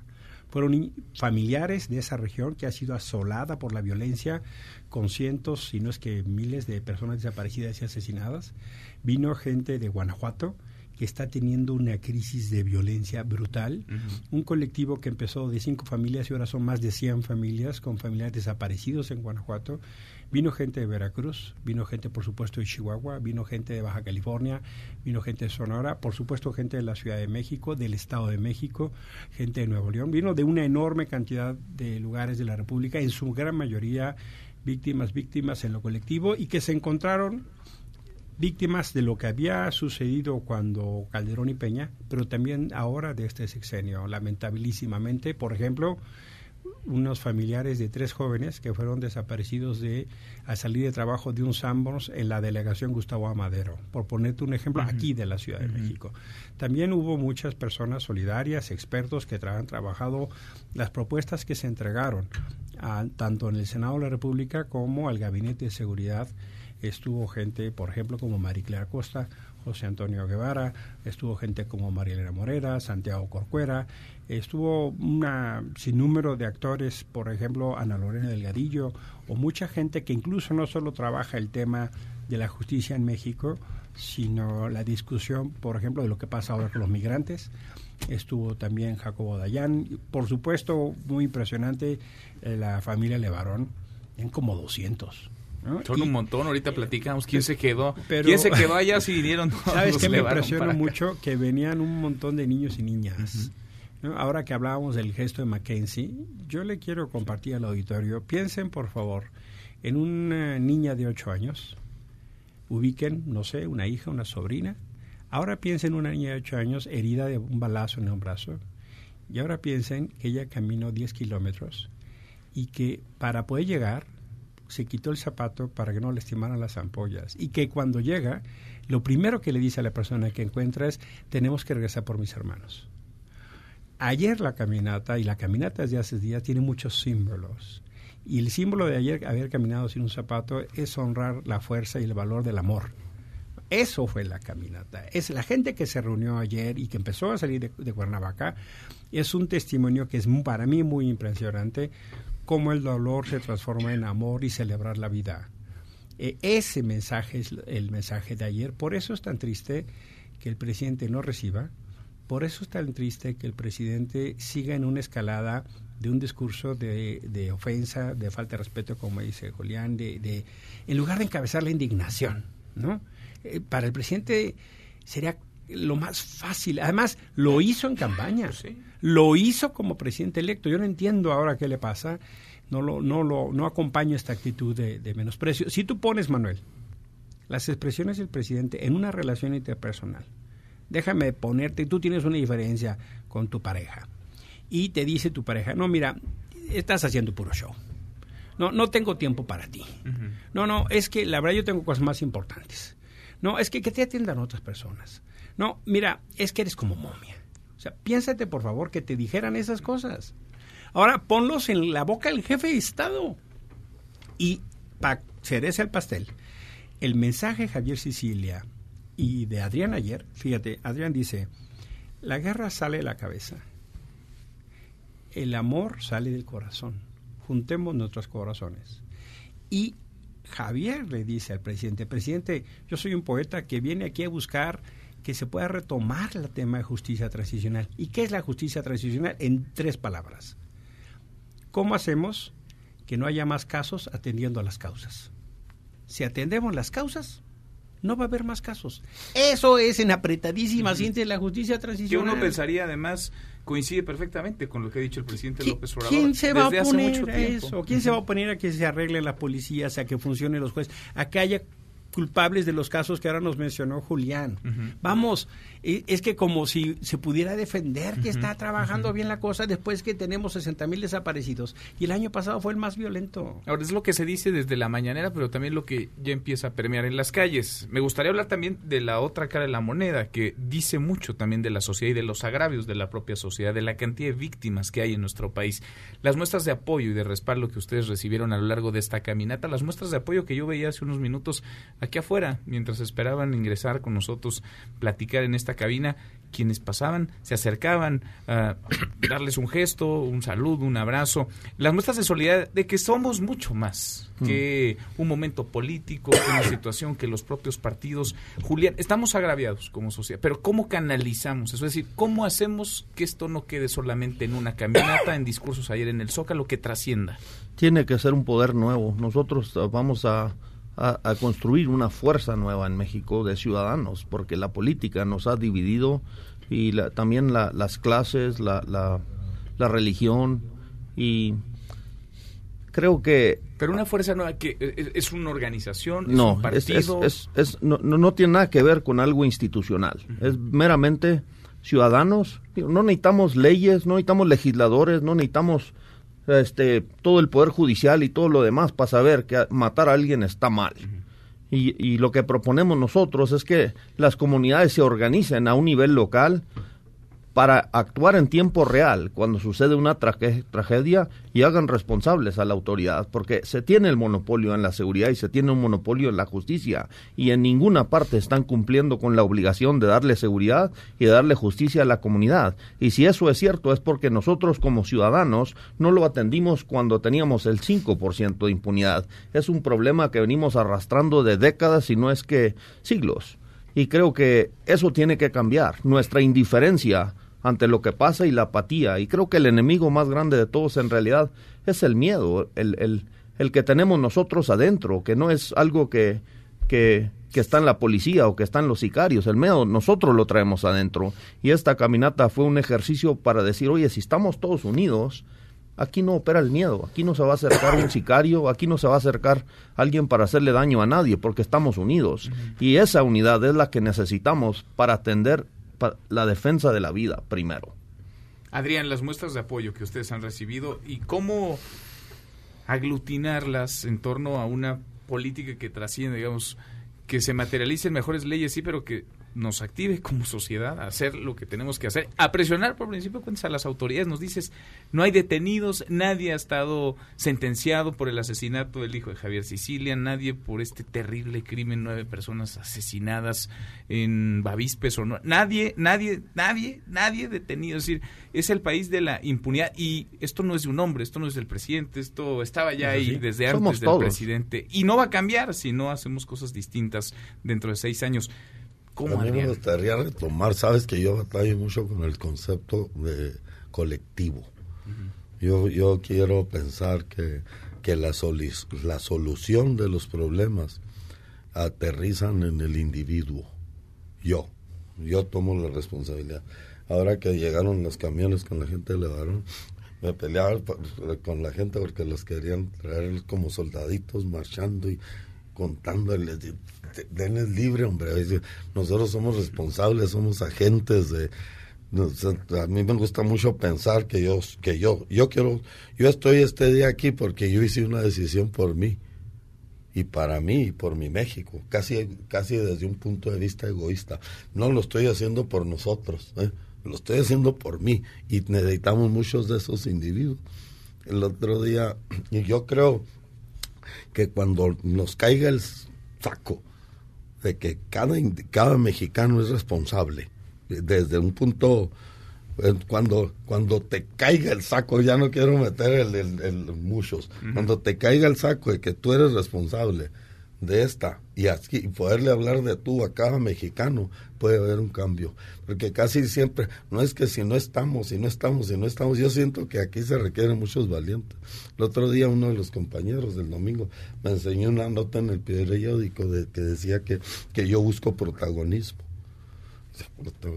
pues sí es cierto tal vez pero mira a mí me matan a mi hija matan a mis cuatro nietecitos los acribillan, los queman, matan a la mamá de Mackenzie y matan a la tía a Ana, digo a Cristina. Hay una masacre, unos acribillados por donde sea. Eso a mí me sacó a, tener que venir aquí a sentarme contigo y dar la cara a mí, yo. Y yo pues, yo, yo quiero acompañarte a ti, te quiero acompañar a ti, te quiero acompañar a ti. Yo siento que ahí está la fuerza. Entonces yo ando reclutando individuos. Entonces, cuando yo me di cuenta de que yo soy responsable, entonces yo digo esto, si yo tengo las cenizas de mi hija y las tiré al aire y mi corazón sangrando y todo, pues yo quiero, esa valentía a mí sí me hizo protagonista de ahorita aquí, pues sí, yo soy un protagonista ahorita, pero pues necesitamos muchos protagonistas, entonces, millones, ¿eh? millones. de protagonistas. Y es de ahí donde vir, grita el dicho, ¿te acuerdas que yo soy uno de, los, tres millones. que están listos para dar la batalla? Pero yo soy uno. A mí me gusta, me molesta cuando dice, no, aquí somos muchos, no, yo quiero que sea uno, que tú seas uno de los tres millones, que tú seas uno en la individualidad. Yo, eh, yo explícalo de uno de los tres millones para que, te lo explico. sí, para que, para que se entienda. Ok, para tu público es muy importante porque puede ser negativo, ¿verdad? Entonces, Yo soy de los tres millones víctimas, ¿no? Soy uno de los tres millones protagonistas, ¿eh? Entonces, el concepto es que yo estoy tratando de edificar un municipio en paz en Galeana.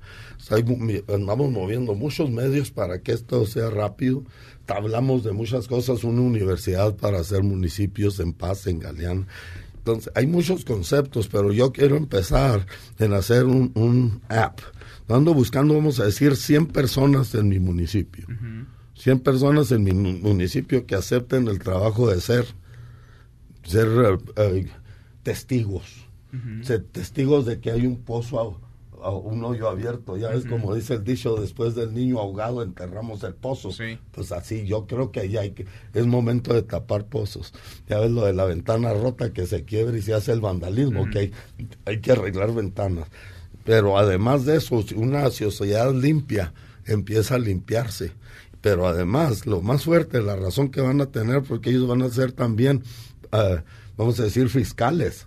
Yo, yo te acuso y van a ser este jueces y, eh, y te sentencio a que, o sea, todo es, yo creo que podemos hacer un municipio del futuro, es lo que yo busco, y, y se requiere muchos ciudadanos, Muchos ojos. Muchos ojos, muchos ojos. Entonces el concepto es este.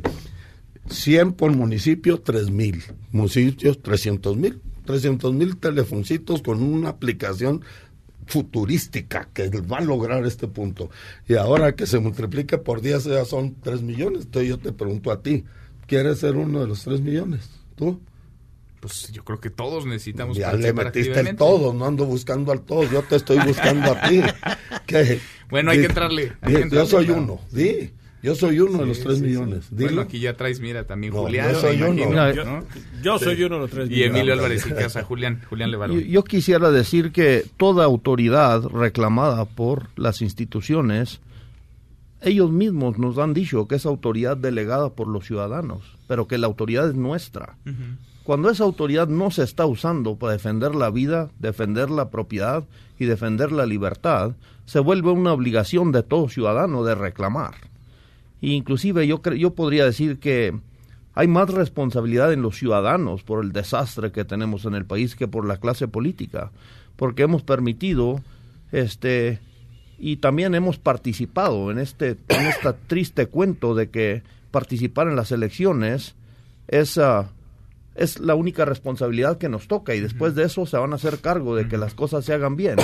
Y cada seis años ir a tachar un papel casi casi como analfabetas pensando que esa es la última responsabilidad que nos toca cuando se trata de la seguridad y cuando se trata de la justicia. Ya ronda el 100% de impunidad toda la estructura del Poder Judicial y, la seguridad, pues ni, el, ni entre el legislativo y el ejecutivo no, nos dan la seguridad y se vuelve obligación de todos los ciudadanos defender nuestra libertad. Dios nos la dio, nuestra libertad, y, es, y se vuelve pues obligación de cada quien defenderla. Y si nosotros la perdemos, pues... Uh, va, a ser, va a ser porque nosotros no hemos hecho lo que lo que tenemos que hacer. Y yo creo que es de cierta manera traicionar a Dios, no defender nuestra libertad, porque tenemos una gran obligación con nuestras familias, con nuestros hijos, de, de proteger y de ser y de, y de y de asumir una responsabilidad de liderazgo. Y creo que que este es un problema tan grande y tan complejo, eh, eh, el problema de la violencia,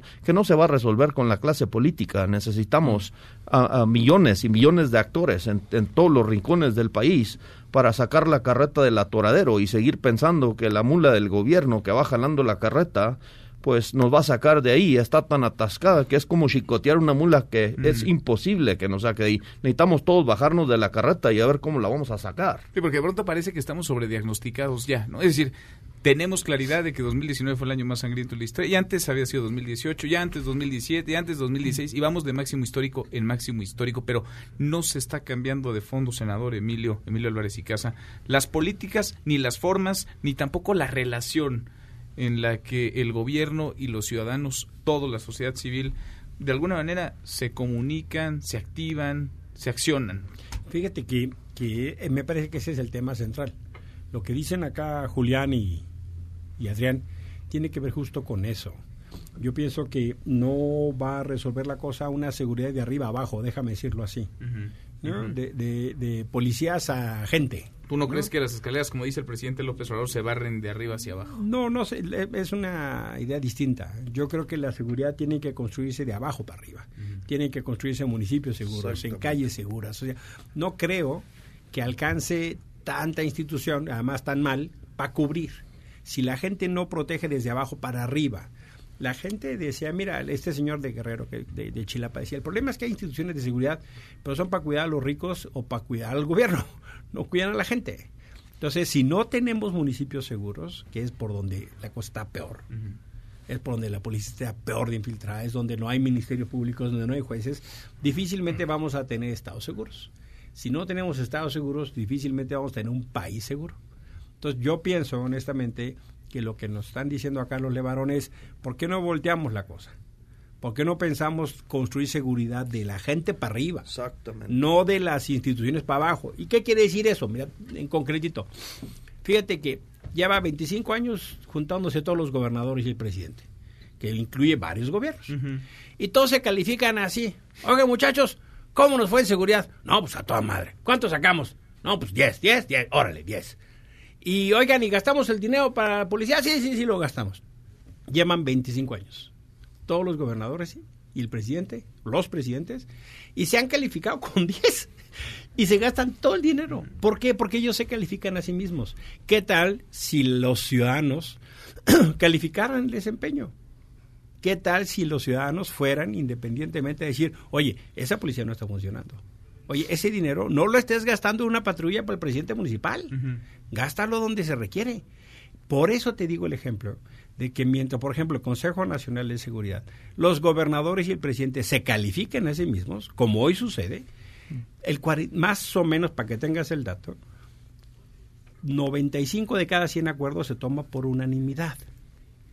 Y tenemos el resultado que tenemos, Manuel. o sea, es que los gobiernos se califican a sí mismos. Pero está, pero está mucho peor que eso, Emilio. sí, lo pongo como un ejemplo, pero hay, pero imagínate, la Corte Suprema son la última instancia cuando se trata de darle justicia a la comunidad.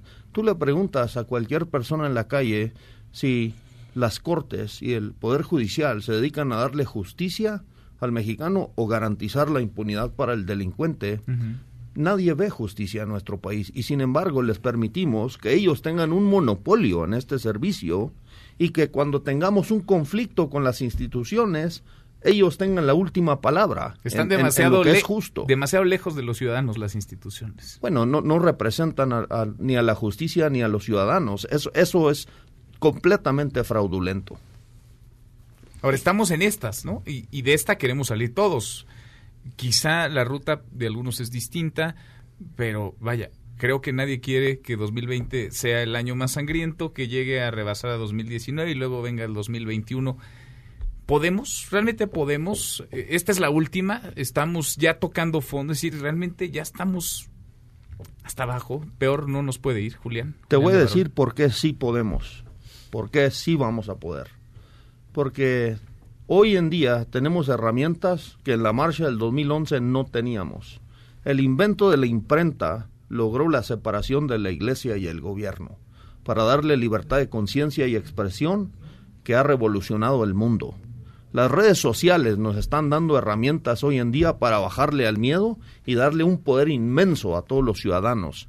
Y yo creo que con esas herramientas y que se va bajando cada vez más la barrera del miedo para los ciudadanos, este país va a retumbar con el dolor de las víctimas y con la exigencia de seguridad y justicia.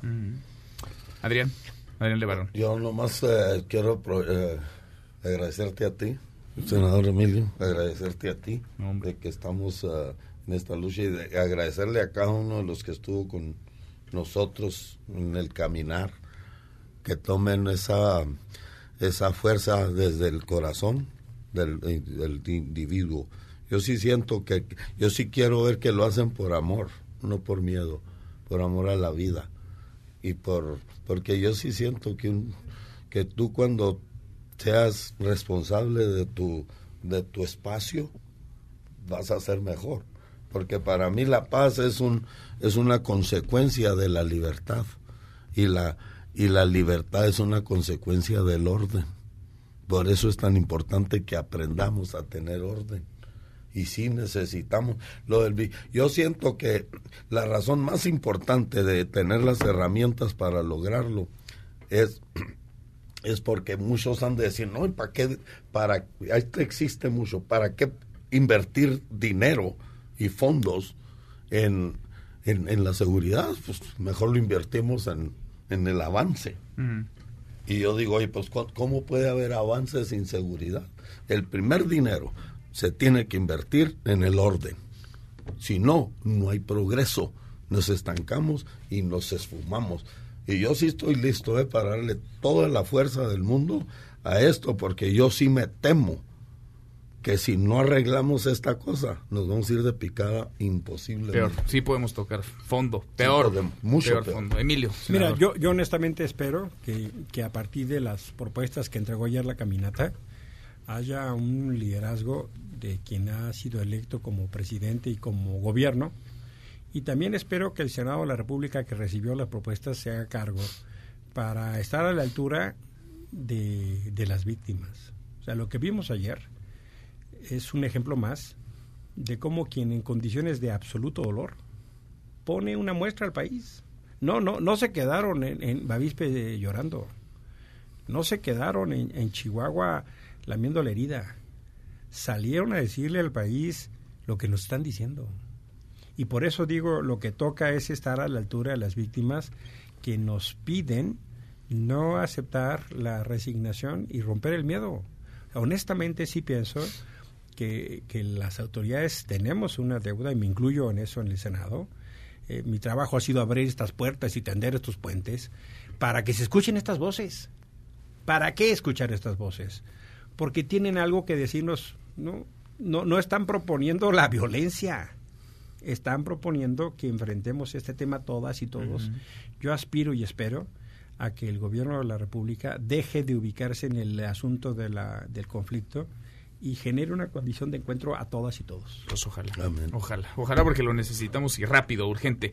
Senador, gracias, Emilio. Mi privilegio, por estar acá. Muchas gracias, Julián Levarón. Gracias, Julián. Dios lo bendiga. Muchas gracias, Adrián. Muchas gracias. Adrián Levarón. Ya México. Pausa y volvemos. Además, en esta mesa, la mesa para todos. Información para el nuevo milenio. Mesa para todos con Manuel López San Martín. Regresamos.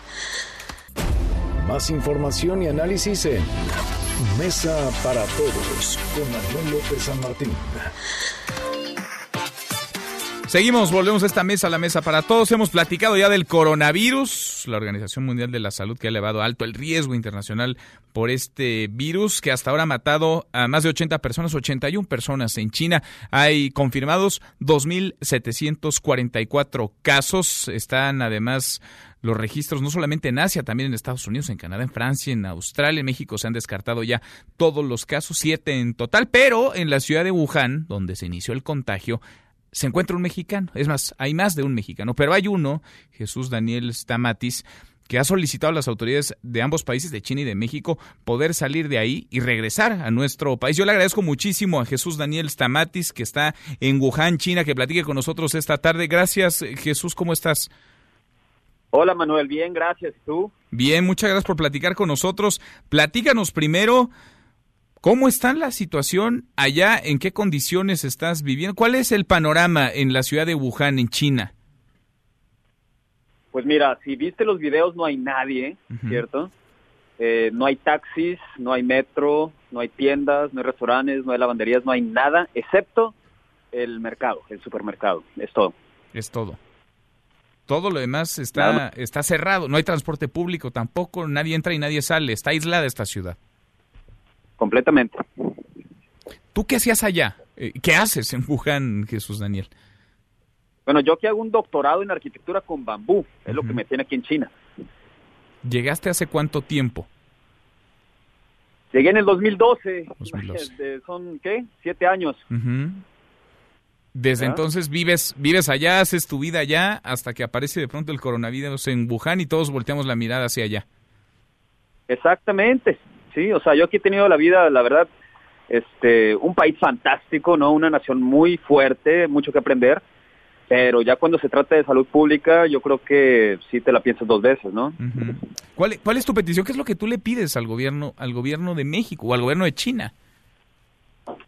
Pues más bien al gobierno de los Estados Unidos que me dio oportunidad de subirme a uno de sus aviones de rescate que manda para, con sus, para sus conciudadanos, que son más de mil aquí en la ciudad de Wuhan, no en China, en Wuhan nada más. Entonces, eh, estoy solicitando mediante el embajador y mediante este, también el gobierno chino el gobierno mexicano que me den oportunidad de subirme al avión, ¿verdad? Con mi visa americana, por supuesto. Mm, ¿qué- ¿Y qué te dicen hasta ahora?